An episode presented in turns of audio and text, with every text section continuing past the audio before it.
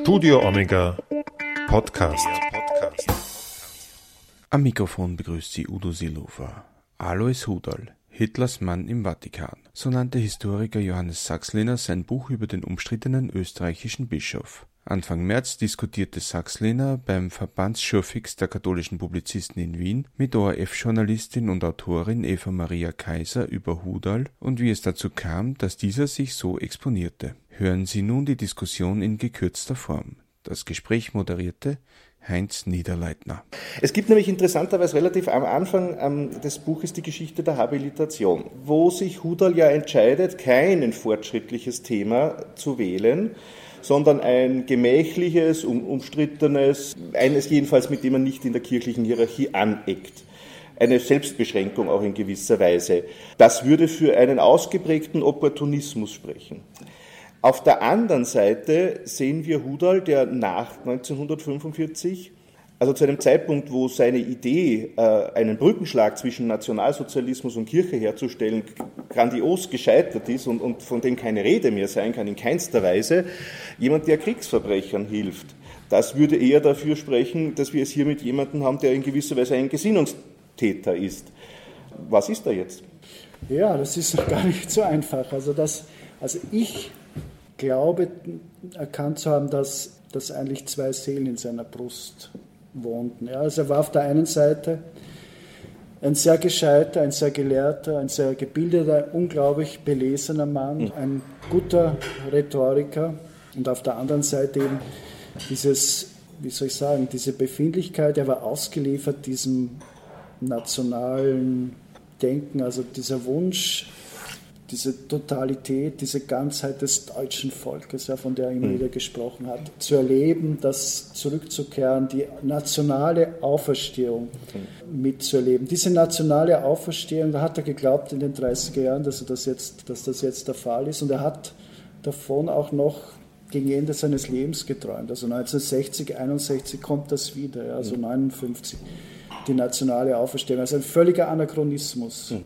Aber er kam von diesen, von diesen Vorstellungen, von dieser Befindlichkeit, dieses nicht zu Ende geboren und dieser Wunsch durch diese, durch diese nationale Erfüllung, also die, irgendwie die, sozusagen die Erlösung zu erleben. Also Hitler war für ihn tatsächlich, er nennt, er nennt ihn ja in seiner Widmung Siegfried deutscher Größe, er war für ihn so etwas wie lange Zeit wie ein Erlöser. Und auf der anderen Seite war, sein, war er natürlich intellektuell ja. durchaus in der Lage, den Nationalsozialismus relativ gut zu analysieren. Ja, also das, das hat er auch getan, nur natürlich falsche, falsche Schlüsse gezogen, falsche Schwerpunkte gesetzt, falsche Orientierungen gesetzt. Also das, das, ist, das muss man natürlich dann auch angreifen. Nach 1945 äh, tun sich die Bischöfe mit dem Mann auf der einen Seite furchtbar schwer. Sein Fall wird als heiße Kartoffel herumgeschoben. Auf keinen Fall darf er irgendwo Weihbischof in einer österreichischen Diözese werden. Am besten nicht in Wien und schon gar nicht in Graz. Gleichzeitig kriegt er noch sehr nette Briefe von den Bischöfen, bisschen unehrlich die ganze Angelegenheit. Ist da jemand, der nur ein Extremfall darstellt in dieser Zeit, in dieser Bischofsgruppe? Oder ist das äh, doch jemand, der außerhalb irgendwo steht, dieser Gruppe?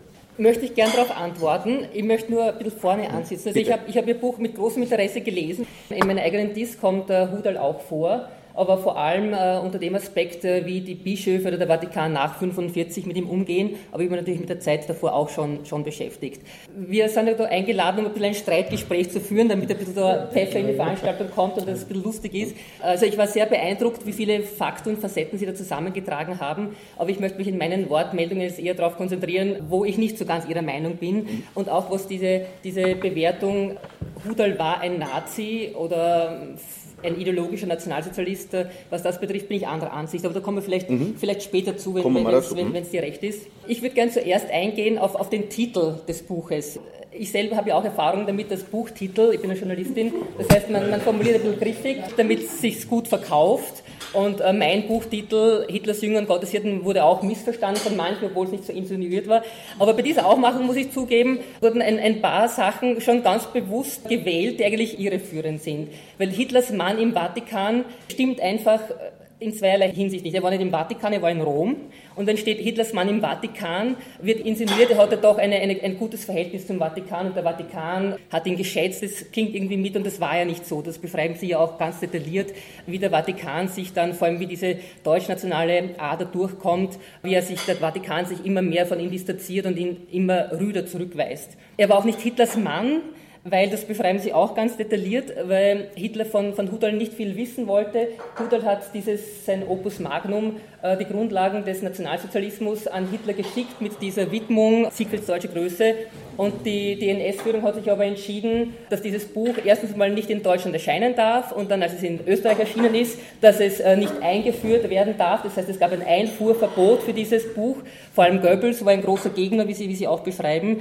Also er war auch nicht Hitlers Mann, weil Hitler nichts von ihm wissen wollte und von, von seinen Bemühungen des Ausgleichs zwischen Nationalsozialismus und Kirche wollte er noch weniger wissen. Also von daher ist der Titel cool und regt die Verkaufszahlen an, aber wirklich irreführend. Ja, Und dann bin ich noch nicht fertig. Das Foto, das ich, muss ich zugeben, nicht kannte, aber das auch sehr cool ist, da steht nämlich der, der Hudal, das beschreiben Sie drinnen auch bei dieser Veranstaltung. Da war er eingeladen in äh, Wien im Haus der Industrie, ein Vortrag über Nietzsche.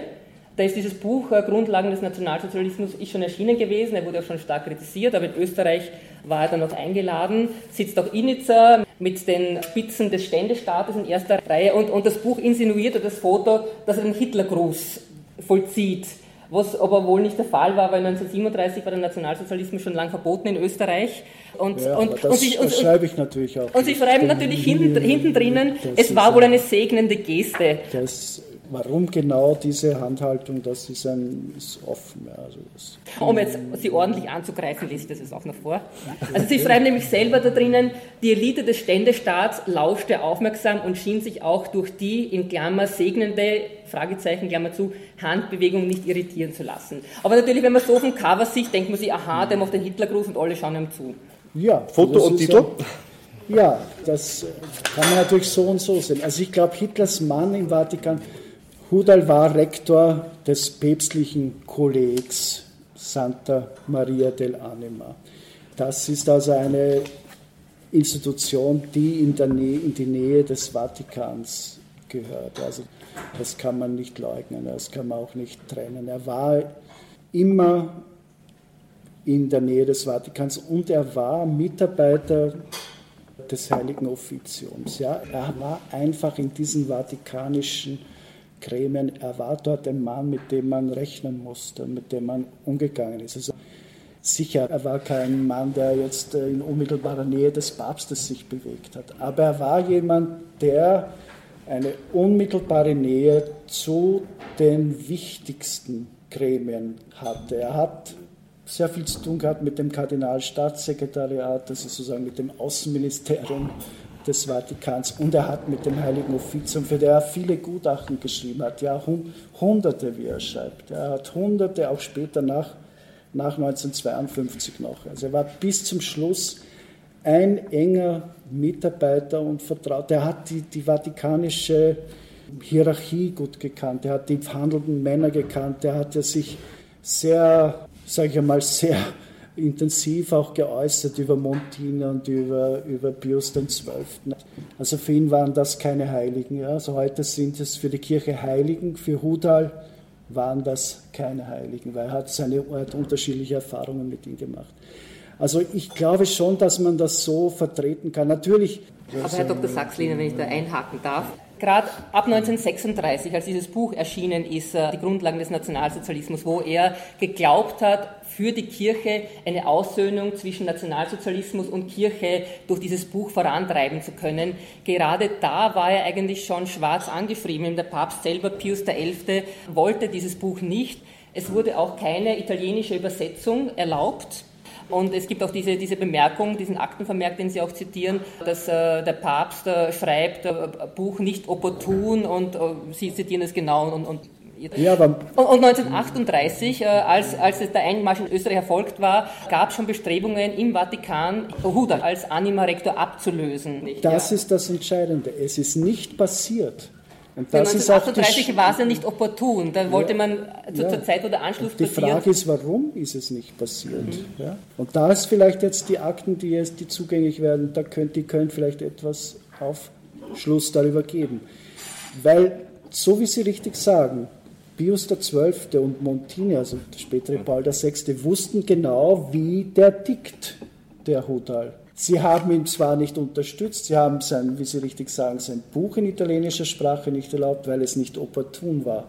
Und der Pius hat ihm also dieses gemeine dann Schreiben geschickt, wie gesagt, irgendwie Ariano Collegio, ja, in dem arischen Kolleg da, ja, Kryptonazi. Also so, das war durchaus, ja, das, das stimmt alles, aber man hat nicht gehandelt. Naja. Man hat nichts getan. Man hat den Hudal zugeschaut. Der hat in den 40er Jahren dann sein eigenes, sein eigenes Reich entwickelt. Ja, er ist dann er ist da herumgefahren, 43, wie die Deutschen dann Italien besetzt haben, hat Messen abgehalten in allen möglichen italienischen Städten für die Wehrmacht. Er hat weiter seine Friedens- und Aussöhnungsfantasien gesponnen, hat Memoranden geschrieben hat, mit Diplomaten gesprochen, mit, mit dem Osborne, also mit dem britischen Gesandten zum Beispiel, noch Ende 1943. Also Hudal hat gehandelt und er hat fast mehr getan wie der Vatikan. Also es war irgendwie ganz komisch. Ja. Da hat der Vatikan zugeschaut und das muss man dem Vatikan vorwerfen. Aber Herr Dr. Sachsliner, man muss ja auch bei den realpolitischen Gegebenheiten. Ja. 1938 war der Anschluss, äh, äh, der sogenannte Anschluss Österreichs. In den 40er Jahren hatte der Vatikan wohl anderes zu tun und die österreichischen Bischöfe, als die Nazis noch das Sagen hatten, war wohl, wohl auch nicht die erste, die erste Maßnahme, einen NS-affinen Bischof in einem Institut in Rom abzusetzen. Also bis 45, glaube ich, kann man das den Stellen nicht vorwerfen, dass sie nicht abgesetzt haben. Ab naja. 46 oder ab 45 mhm. vielleicht schon. Darf ich dazu was sagen? Eins wollte ich noch, noch ergänzen, weil Sie sagen, äh, er hatte sein eigenes Reich und hat gefuhrwerkt und diplomatische äh, Treffen gehabt. Äh, das stimmt schon, aber, aber Hudal war doch in Rom total isoliert und im Abseits. Er hat, das beschreiben Sie auch mit Waldemar Meyer, das war ein SS-Obersturmbannführer aus Deutschland, der war in Rom und die beiden haben, Stehle, Hans-Jakob Stehle beschreibt das auch gut, diskutiert, wie kann man Kirche und Nationalsozialismus befrieden. Aber weder dieser Waldemar Meyer hatte von, von den Behörden, NS-Behörden in Deutschland irgendwie ein Pouvoir und Hudal genauso wenig. Also das waren offenbar zwei sehr von sich eingenommenen Herren, die sich gefallen haben in ihren diplomatischen Befindlichkeiten, haben große Konzepte oder, oder, oder, oder Unterlagen erstellt, aber hatten überhaupt kein Pouvoir von irgendwem und sie wurden auch nicht ernst genommen. Ja, kurz noch zu, zu, zur Stellung von Hudal nach 38. Also beschreibt das ja auch im Buch. Äh, Hudal war natürlich vom Anschluss begeistert. Ja, und er wollte dann, das sind ja diese berühmten Geschichten mit der Abstimmung, das 10. April, von, die Schande die von Gaeta, wo man, äh, wo man auf der Admiral Scheer abgestimmt hat und der Rudal hat, hat auch seine Seminaristen, seine, sein Umfeld aller aufgerufen, dazu abzustimmen und da war er ganz unglücklich, dass dann die Prozentzahlen also deutlich unter bei 90 Prozent oder so nur Zustimmung für den Anschluss lagen, also nicht, nicht die 98 oder 99 Prozent erreicht haben. Es kam ja dann nach Hitler auch nach Rom, da gab es ja auch dann eine Auseinandersetzung, das habe ich im Buch nicht, äh, nicht so ausführlich dass äh, der Papst dann gesagt hat, äh, bitte da keine offizielle Teilnahme an diesem, bei diesem Hitler-Auftritt. Es gab natürlich eine gewisse, soll ich sagen, eine, eine reservierte Haltung Rudolf gegenüber, von, vor allem von Pius XII., der natürlich vielleicht sehr genau erkannt hatte, wie Hudal wirklich denkt, weil eigentlich von seiner eigenen Geschichte als lange als als Nuntius in Deutschland tätig, der die deutsche Mentalität sehr gut kannte. Und natürlich war es auch eine, so wie Sie sagen, es war natürlich eine politische Überlegung, gehen wir gegen den Rudolf vor oder nicht, oder was können wir machen? Ja, es ist, und tatsächlich war es, und da kommt ja dann auch die Frage ins Spiel, warum, haben die, warum hat Pius XII. zu einzelnen Dingen geschwiegen? Er hat auch zu Hudal nicht wirklich Stellung genommen. Ja, das, man muss natürlich schon differenzierter sehen. Rom wurde 1944 im Sommer von den Alliierten befreit. Und von daher war es, das war dann schon eine ganz andere Situation. Da hätte der Vatikan was machen können. Da gab es die Bedrohung durch die Gewaltbedrohung durch SS und Wehrmacht nicht mehr. Hat man nichts gemacht. Im Gegenteil, Pius XII. und Montini haben Rudolf freies Spiel gelassen. Er wurde zum, sozusagen zum offiziellen päpstlichen Beauftragten für alle Flüchtlinge in den Lagern. Für, er, hat, er, konnte da in ganz Italien sich bewegen. Er hatte wieder freie Hand. Und das hat der Vatikan offiziell genehmigt. Machen wir einmal noch weiter, dann würde ich gerne zu einem nächsten Aspekt kommen. Bitte. Ich würde gerne zwei Sachen sagen, aber ich will auch nicht zu lang werden. Das eine ist, es ist ja eine kirchenrechtliche Sache. Auch nach 1945 war es nicht der Vatikan, der Hudal als Rektor der Anima absetzen konnte, sondern der Vatikan hat die österreichischen Bischöfe gedrängt, ihn zur Resignation zu bewegen. Also es war nichts, was der Vatikan genau. hätte tun sollen oder können. Die haben auch die Frage, ob sie 44 ja. hatte man wohl andere Sorgen, als wer Rektor der Anima ist. Und das Zweite, aber die wirklich zentrale Frage ist, war Hudal jetzt ein ideologischer Nazi, ja oder nein?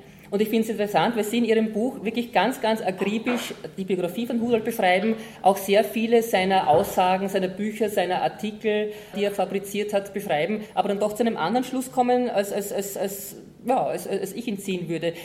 Ein wesentliches Schreiben haben Sie zum Beispiel nicht im Buch drinnen, das ist 1933, als Hudol eigentlich ein totaler Nazi-Gegner war. Also war damals 1933 im Jänner sind, äh, war die Hitlers Machtergreifung natürlich in Deutschland.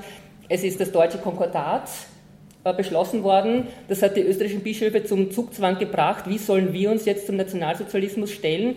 Vorher waren die österreichischen Bischöfe Nazi-Gegner in, in etlichen Aussendungen, Hirtenbriefen auch. Die österreichischen Bischöfe haben beraten und dann gab es diesen berühmten Hirtenbrief vom Herbst 1933, wo die österreichischen Bischöfe trotz der geänderten Situation in Deutschland trotzdem den Nationalsozialismus abgelehnt haben. Aber, und sie haben aber dann auch Hudal um Rat gefragt, was er davon hält. Und, und das ist ein, ein Text, den entnehme ich einem, einem Artikel vom, vom Professor Klieber, Rupert Klieber, der das da zitiert. Und da schreibt Hudal eine, eine Eingabe an den Vatikan, wo er den Vatikan auffordert, man möge massiv gegen den Nationalsozialismus Stellung nehmen. Und Hudal schreibt 1933 an den Vatikan, also er wünscht sich, er fordert, es wäre notwendig, dass der Heilige Stuhl so schnell wie möglich feierlich die fundamentalen Irrtümer des NS verurteile. Ja, das ist aber ein no, feiner Unterschied. No, no, noch, die, die fundamentalen Irrtümer. Ja. Die fundamentalen Irrtümer des NS verurteile, noch bevor der Episkopat, der österreichischen Hirtenbrief über heidnische und christliche Formen des Nationalsozialismus publiziert. Solche Irrtümer, die echte Heresien und eine Pest für die Zivilisation sind und die in höchstmöglicher Form verurteilt gehören, sind zum Beispiel, und jetzt seht ihr auch, welche Irrtümer er, er meint, die Lehre vom Vorrang und der Überlegenheit der arischen Rasse vor allen anderen, von der Rasse überhaupt und dem Mythos des Blutes, sowie von der Nationalisierung der Religion, die Trennung des Alten und Neuen Testaments, fundamentaler Irrtum dieser Partei, der radikale Antisemitismus voller Unrechtsakte und barbarischen Aktionen gegen viele Juden, die Anschauung, dass die christliche Religion durch den Judaismus verfälscht worden sei, der absolute Vorrang des Staates. Und dann meint er eben, ohne so eine feierliche Verurteilung dieser ganzen Irrtümer des Nationalsozialismus äh, würde die Verwirrung unter den Katholiken sich steigern. Und ich finde es total bezeichnend, dass er 1933 Hudal den Nationalsozialismus so in, in allen Facetten ablehnt und kurze Zeit später auf einmal ja, ist, er, ist, er, ist er ein total überzeugt. Also für mich ist Hudal ein totaler Opportunist, der das, je nachdem, ja. wie sich die geopolitische Lage ändert, sein Fähnchen danach richtet. Und um nicht zu lang zu werden, 1943, 44 war sie genauso, weil er da auf einmal wieder der totale österreichische Patriot war und man es von ihm, ihm nicht geglaubt hat. Ja, alles richtig, was Sie zitieren, aber das hat ihn nicht daran gehindert, vom Hitler begeistert zu sein. Ja. Das war, das war in einer Person später. möglich. Das ist ja das, was ich zu sagen versuche. Er hat das, ja, diese Erlösung, diese Erfüllung, das, ich zitiere auch die, die ganz, seine Predigten aus den 20er Jahren, vom Anfang der 20er Jahre, also auch nach dem Ersten Weltkrieg gleich, wo er eine Sprache hat, die stark an die Sprache der extremen Rechten erinnert, ja, von den jüdischen Verrätern und äh, die Demokratie, die lehnen wir ab und von den pazifistischen Vaterlandsverrätern, all das hat er mitgetragen. Also er war ein Mann, der in seiner Ideologie, in seinem Denken, in seiner Sprache mit dieser Rechten verhaftet war. Gleichzeitig war er ein Mann, der theologisch und intellektuell, der natürlich absolut erkannt hat, was da passiert. Ja. Trotzdem hat er sich dazu hingezogen gefühlt und trotzdem ist er dann Mitglied von der nationalsozialistischen Volkswohlfahrt geworden und vom Kraftfahrerchor und er hat bei der HJ und bei den faschistischen äh, jugendlichen Messen gefeiert in Ostia 1935. Das ist ja das Phänomen Hudal. Es geht in einer Person zusammen. Es geht zusammen diese durchaus kritische Sicht auf den Rassismus, ja, also auf den extremen Rassismus. Weil Hudal, man muss auch unterscheiden zwischen dem, was offiziell in, in Briefen, in Gutachten oder was immer steht in den Akten und was Hudal so gesagt hat. Ja. Und Hudal hat angeblich, ich zitiere, also sein Sekretär, die Juden gehasst und ich glaube das auch. Ja. Also Hudal kommt aus der Steiermark mit diesem komischen Antisemitismus ohne Juden, der da so typisch war für die Steirer. Und er ist ein Mann dieser steirischen, wie soll ich sagen, nationalen, extremen Rechten. Und das, das, hat er nie, das hat er nie ablegen können. Und er hat natürlich in seinen Gutachten zum Beispiel über Rosenberg und den Mythos des 20. Jahrhunderts sehr genau die Grundirrtümer aus seiner Sicht, ja, was, was, was, was Rosenberg eben, was hier also alles äh, falsch ist, was, Irrt, was Grundirrtümer sind, auch analysiert. Das ist alles richtig. Opportunist, Sie sagen, das war ein Opportunist. In einer gewissen Weise ist das Wort richtig. Ja. Also vor allem war es 1944 dann nach, also dieses plötzliche Österreich Österreich sozusagen Fanatismus. Und das hängt zusammen mit, mit seinem unglaublichen Ehrgeiz.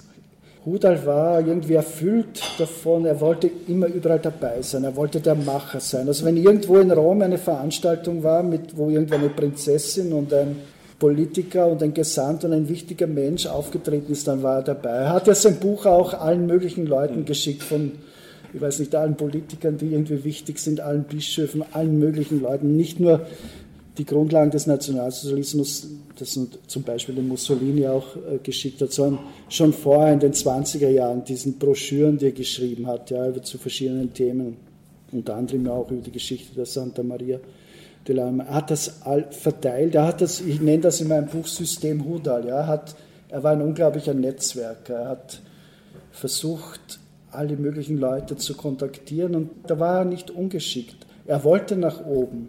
Er wollte Kardinal werden. Das ist dann natürlich kläglich gescheitert nach den Grundlagen des Nationalismus. Also er wollte das lange. Dann er hat er sich vielleicht 1944 dann als, schon als Botschafter Österreichs, der neuen Republik gesehen.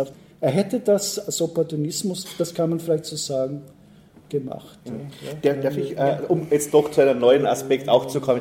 Sie haben Netzwerk gesagt, sprechen wir mal über die Rattenlinie, denn das ist sicherlich eines der spannendsten Aspekte, von deren wir auch relativ wenig wissen, immer mehr, aber man erwartet sich ja jetzt gerade im Zusammenhang mit den Öffnungen auch, man muss auch dazu sagen, die Frage stellt sich auch in Bezug auf Montini in gewisser Weise, was wusste der, wusste der was?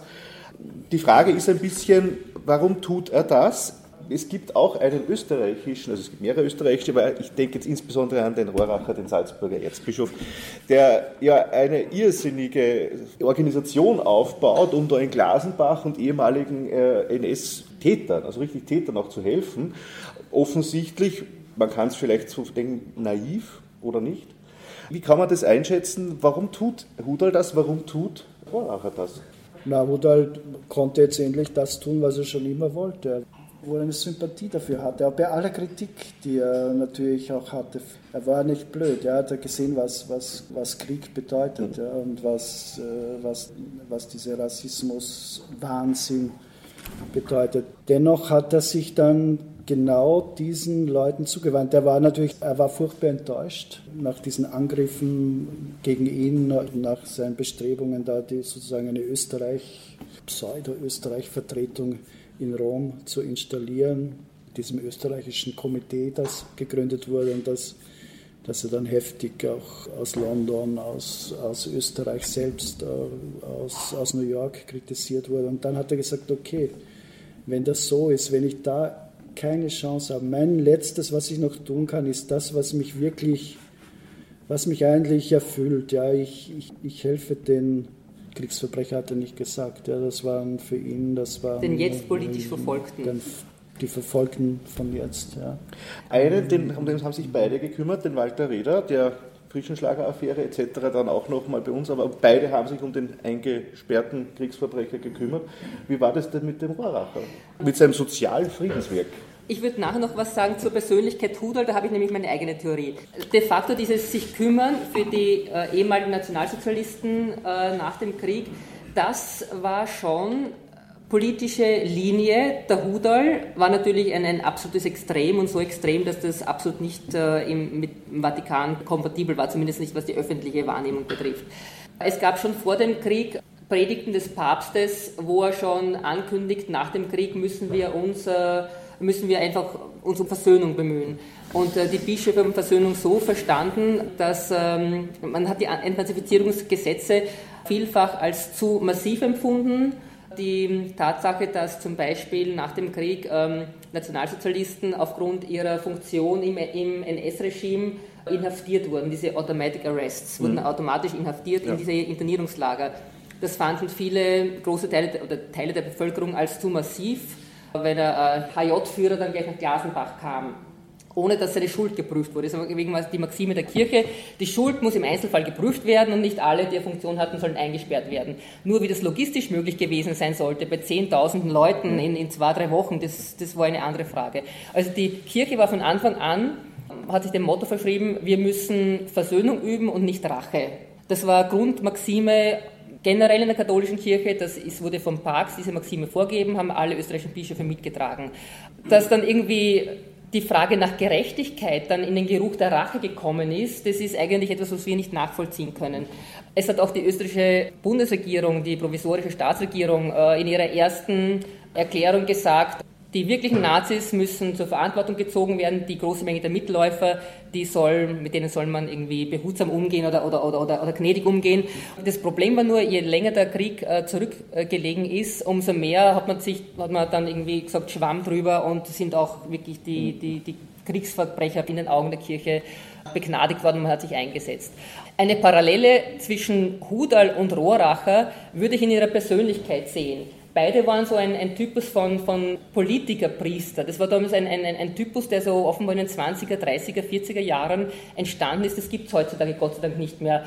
So diese Kirchenfürsten, die gedacht haben, äh, politisch mitmischen zu müssen, die einfach so ja, genau, in diesem Grenzgebiet äh, Politik, Diplomatie, Priestertum, äh, Kirche und, und, und was für die, für die Welt bewegen. Also von dieser Persönlichkeitstypus waren sie ziemlich ähnlich und auch Rohrach hat irrsinnig gern interveniert und Rohrach hat auch nicht nach Krieg gesagt, 45, so, ich ziehe jetzt eine Organisation auf, um den ehemaligen Nazis zu helfen, sondern das war so, dass die ehemaligen Nazis halt einfach sich gedacht haben, zu wem können wir gehen? Die Kirche ist für Versöhnung, also schauen wir, dass die Kirche sich für uns einsetzt. Und so ist es halt immer mehr geworden.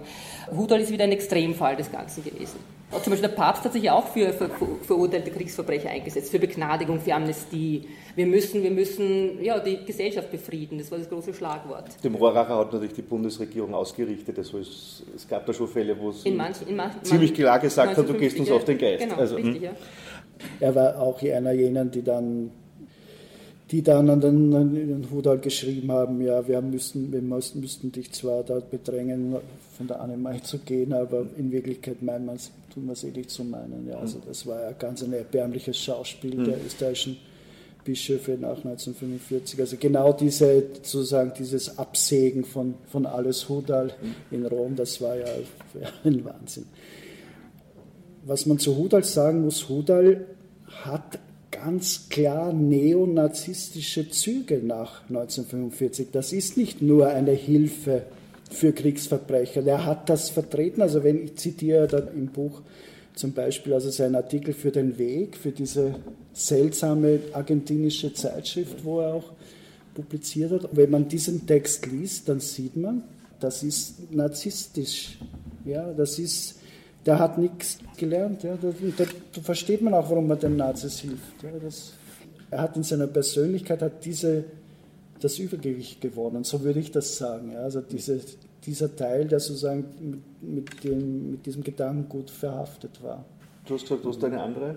Zur, zur Persönlichkeit Rudolfs. Ich denke mal, man muss, man, ich würde gerne zwei Dinge auseinanderhalten. Also, er war sicherlich deutsch-national.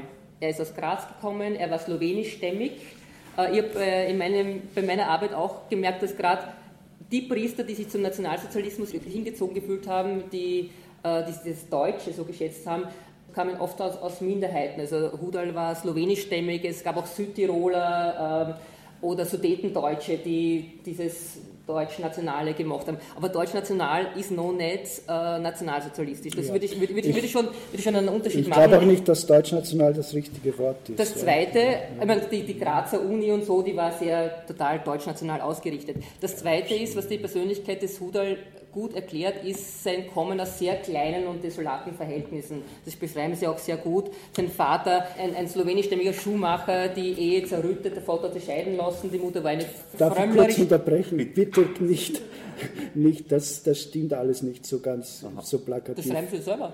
Nein, nein, ich schreibe nicht, dass es eine desolate Familienfeld Das ist angeblich desolat. Ja, also das, das muss man schon sehr genau, sehr genau Der Vater sehen. war ein Sozialfall. Der Na, der Vater war, man muss es natürlich schon sehr präzise sehen, der Vater war lange Zeit ein angesehener Schuhmachermeister in Graz. Eigenes Geschäft? Hatte ein eigenes, ein eigenes Geschäft und war ein Funktionär der sozialdemokratischen Vertretung, der, also der Schuhmacherinnung. Er hat sich dort engagiert, hat was genau, das war sicher nicht vor 1907 passiert ist in der Familie, dass plötzlich die Eltern sich nicht mehr verstanden haben, weil es, ich zitiere noch äh, die Berichterstattung zur, zur, fünf, zur silbernen Hochzeit mhm. des Ehepaars äh, Hudal, da war oft nach außen hin zumindest alles in Ordnung. Sicher war Hudal auf seine Mutter stärker orientiert als, als als Schüler auch des Augustinums, also dieses, dieses bischöflich, erzbischöflichen Knabenseminars in, in Graz. Desolat, es kam dann zur Scheidung, also das stimmt dann. Und da war aber Hudal bereits, da war er Student, ja, war bereits vor seiner, vor seiner Promotion. Also und warum Hudal dann gegen seinen Vater immer wieder? Das kommt nämlich vom Hudal selbst. Ja? Diese, diese, diese Überlieferung oder diese Vorstellung, das waren desolate zerrüttete Familienverhältnisse. Das, das, das, das, erzählt er und ich würde ihm das nicht so abkaufen. Er hat, er hat ein ganz eigenes Mutter, ein Mutterverhältnis entwickelt, hat die Mutter ja auch nach Rom geholt, hat sie verehrt, hat sich dann einige Zeit lang auch hat versucht, einen Doppelnamen für sich zu kreieren. Visa, also er erscheint dann in, er erscheint dann in die, im äh, großen Herderlexikon, da hat man ihn eingeladen, hat man gesagt, gut, der Hudal ist so bedeutend, der kommt jetzt in das Herder-Lexikon rein. Und da hat er sich einen Doppelnamen zugelegt, nämlich Hudal Wieser. Alois Hudal Wieser, also den Mädchennamen der Mutter dazu genommen. Da wollte er natürlich diese slowenische, der Vater war slowenischer Abstammung und dann wollte er das völlig verschleiern. Da ist vieles im Unklaren. Das würde nicht so einfach. Das, Ich will gar nicht so mich verbreitern über die Familienverhältnisse. Was sicherlich stimmt, der kommt aus sehr kleinen Verhältnissen. Ja, das dass die Familienverhältnisse zerrüttet waren, schreibt sich sogar der, der, der, Ärzt, der, Bischof Pawlikowski an den Initzer mit dem Argument, äh, Hudal kann auf keinen Fall ja. als Weihbischof noch nach Graz kommen, weil die allgemein zerrütteten Verhältnisse in seiner Familie allgemein bekannt sind. Also das ja. ist ein...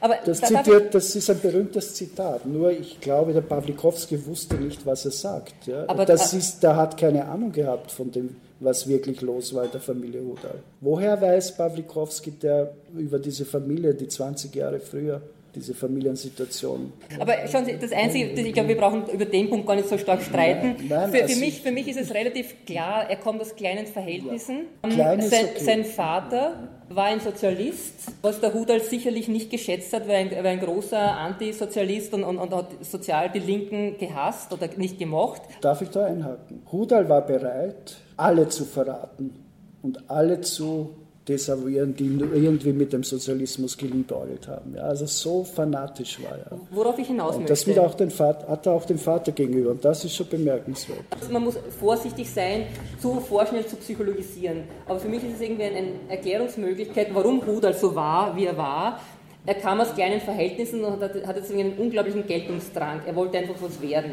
Diese priesterliche Karriere war für ihn eine Möglichkeit, aus den, aus den kleinen Verhältnissen auszubrechen und es ist ihm sehr rasch gelungen. Es gibt auch Leute aus dem Vatikan, die vom Hudal gewarnt haben, weil er so geltungssüchtig und so ehrgeizig ist. Ich glaube, man kann den Hudal gut erklären aufgrund der Brüche in seiner Karriere. Also bis 33 ist, hat alles wunderbar funktioniert. Er ist in der Karriereleiter hinaufgeklettert. Er ist mit 23 nach Rom gekommen, auf eigene Initiative. Er wollte das. Er ist Rektor der Anima geworden. Er hat vorher wissenschaftliche Karriere gemacht.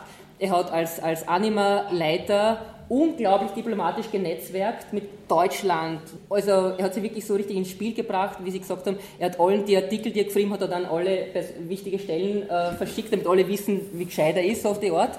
Hat sich Verdienste erworben um, der, um, um, um das österreichische Konkordat 1933 und hat offenbar geglaubt, nachdem die Nationalsozialisten an die Macht gekommen sind, wenn er es jetzt schafft, einen Ausgleich Nationalsozialismus und Kirche zu schaffen mit diesem Buch, dann ist er überhaupt der überdrüber Hero. Entschuldigung, diese flapsige Formulierung. Nur da hat er sich eben getäuscht, weil dieses Buch war einfach, ist dann überall durchgefallen, bei den Nazis, im Vatikan, überall. Und als ihm das klar war, 1937, war klar, der, der Kardinalshut ist, ist, ist, ist perdu, das wird er nie wieder werden. Er, er, war ja im Gespräch als Erzbischof von Salzburg und Wien, ist nicht gelungen, dann war klar, er wird nie mehr was werden. Und ich erkläre es mir so, aufgrund dieses Bruchs ist er dann immer verbohrt worden in diesem äh, deutsch-national und dann nationalsozialistischen äh, Denken und, und, und, diesen Bemühungen, auch diesen diplomatischen. Dann, als klar war, der Krieg ist für die Nazis verloren, 1943, 1944, als dann irgendwie Rom wieder von den Alliierten befreit wurde, hat er sich als, als österreichischer Patriot geriert. Das, da wurde er nicht mehr ernst genommen, weder vom Vatikan da gab es auch Zeitungsartikel aus englischen Zeitungen, das schreiben sie auch, auch, auch ganz gut, die gemeint haben, dieser Nazi-Bischof, der will sich jetzt auf einmal für was und was einsetzen. Also er wurde nicht mehr ernst genommen und da er auch da marginalisiert war, ist ihm nur mehr ja, diese Schiene geblieben mit dieser diese Radlinie-Sache. Also ich finde, aufgrund seiner Brüche kann man das gut erklären, aber wenn, er, wenn, wenn diese, dieser österreichische Patriotismus, wenn ihm das gelungen wäre, sein Fähnchen wieder in den richtigen Wind zu hängen, dann wäre das wohl nicht in, diese, in dieses Fahrwasser gekommen. Ja, wobei man, man muss natürlich die, die Realitäten sehen. Also er hat sein Österreich-Verständnis oder Österreich-Bild war natürlich auch ein sehr spezielles. Ja, also das musste einfach scheitern. Ja, also das, das war klar. Das konnte er nicht gut. Er hat noch immer geträumt, einige Zeit lang in diesem, sage mal, Herbst 44, da hat er die Vorstellung gehabt, ja, oder hatte man in Rom die Vorstellung Österreich, dieses neue Österreich, das muss so eine Art verkleinerte Donnermonarchie oder was immer werden. Mhm. Ja, also das war völlig, also politisch waren das, das, das war ein Chimär. Hin, ne? Der wollte Otto von Habsburg zum ja, ja, König eines neuen österreichischen Königtums also das, machen. Das war natürlich Gedanken, da hat er sich die irgendwo natürlich in, seiner Biografie, in seiner Biografie auch erklärbar sind, als jemand, der noch die Monarchie erlebt hat, der, der im Ersten Weltkrieg auf den, äh, an der Isonzo. Südwestfront gekämpft hat und miterlebt hat, ja, was da passiert ist.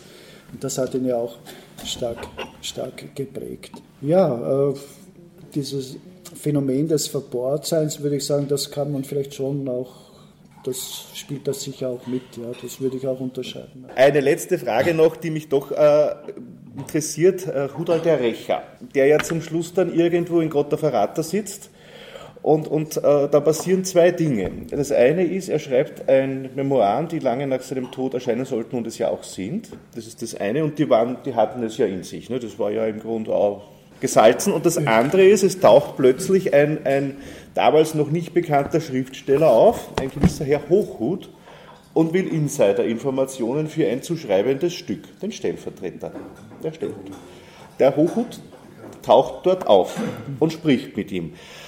Ist es jetzt so, jetzt ist, es ist dem, dem Hudal plötzlich alles wurscht, jetzt redet er mit dem Hochhut und schüttet den Papst an und auf der anderen Seite schüttet er die österreichischen Bischöfe an, weil er ja in seinem Buch klein, schön erzählt, wie, wie die mit ihm umgegangen sind. Ich glaube, man muss es, man muss es einfach stark differenziert sehen. Also ist natürlich, so ein Buch ist natürlich auch eine gewisse, sind gewisse Verkürzungen notwendig. Er war, das habe ich eh schon gesagt, er war natürlich, er hat auch in, diesen, in dieser Zeit noch immer für den Vatikan gearbeitet. Also, und natürlich hat, hat er das Bedürfnis gehabt, gewisse Dinge mit gewissen Leuten, also also wenn man, wie wer Initzer zum Beispiel beschreibt, ja, also da, das ist eine gewisse Rache, würde ich nicht sagen, also es ist eine gewisse Abrechnung, ein gewisses, äh, ja, ein gewisses Resümieren von diesen Ereignissen. Und natürlich den Bischöfen, das hat ihnen natürlich schon sehr übel genommen, also diese, dieser Druck, den sie auf, auf ihn ausgeübt haben. Ich kann das gut nachvollziehen. Ja, also, mhm. Er hat geglaubt, er, ist natürlich, er, er setzt sich dafür, weiß ich, also für, für Österreich, für, für, für das deutsche Volk und für wen immer ein und dann wird er so, wird er so behandelt. Ja, also er hat, das, hat, das hat ihn schwer, schwer getroffen. Ja.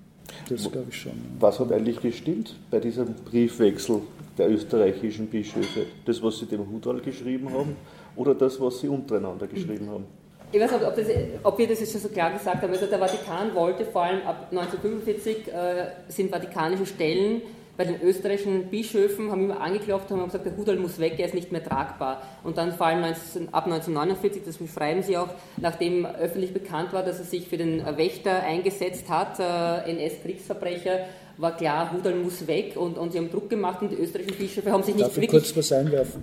Da muss man natürlich auch sagen, dass erst reagiert wurde, als die italienische Presse auf Hudal losgeschlagen hat. Vorher nicht. Also da hatten, solange alles still war, waren alle still. Und erst wenn die Presse, die italienische Presse, den Hudal im September, Ende August und September 49 dann wegen, des, wegen Wächter angegriffen hat, dann, dann musste man wieder reagieren und hat, Hudal, jetzt geh endlich jetzt und, und so.